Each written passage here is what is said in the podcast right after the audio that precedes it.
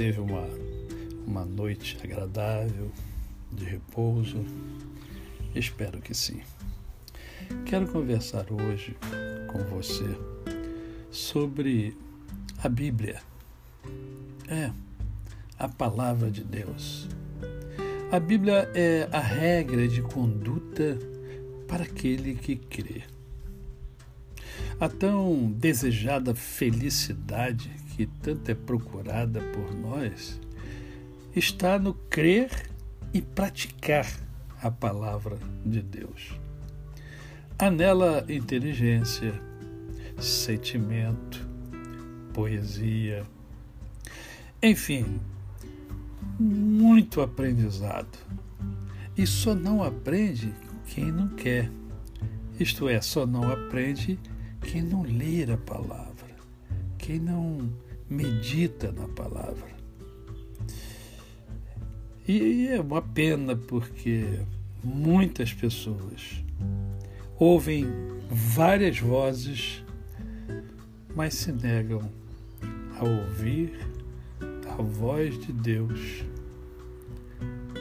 que está na Sua palavra, que é a Sua palavra. Quem quer ter uma vida plena, quem quer ter uma vida de qualidade, uma vida de harmonia, uma vida de paz. Precisa entender, viver a palavra de Deus. Essa palavra linda que consola, que conforta, que motiva, que estimula todo aquele que crê e que a pratica. Eu quero ler para vocês o Salmo 19. Para mim, uma das mais lindas poesias da face da terra, que diz assim: Os céus proclamam a glória de Deus e o firmamento anuncia as obras das suas mãos. Um dia discursa a outro dia, e uma noite revela conhecimento a outra noite. Não há linguagem, nem há palavras, e deles não se ouve nenhum som. No entanto, por toda a terra se faz ouvir a sua voz, e as suas palavras até os confins do mundo. Aí pôs uma tenda para o sol o qual, como noivo que sai dos seus aposentos, se regozija como herói a percorrer o seu caminho. Principia numa extremidade dos céus e até a outra vai o seu percurso, e nada refoge ao seu calor. A lei do Senhor é perfeita e restaura a alma. O testemunho do Senhor é fiel e dá sabedoria aos simples. Os preceitos do Senhor são retos e alegram o coração. O mandamento do Senhor é puro e ilumina os olhos. O temor do Senhor é límpido e permanece para sempre.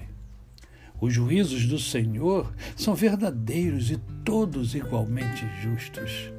São mais desejáveis do que o ouro, mais do que muito ouro depurado e são mais doces do que o mel e o destilar dos favos. Além disso, por eles se admoesta o teu servo, em os guardar a grande recompensa. Quem há que possa discernir as próprias faltas? Absolve-me das que me são ocultas. Também da soberba guarda o teu servo, que ele que ela não me domine, então serei irrepreensível e ficarei livre de grande transgressão.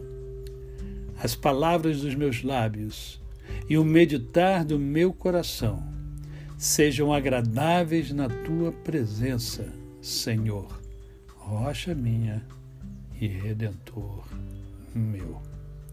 Salmo de Davi, o homem segundo o coração de Deus. Que as suas palavras, que seus lábios se abram para jogar para o mundo bênção, coisas boas, coisas que edifiquem. A você, o meu cordial bom dia. Eu sou o pastor Décio Moraes.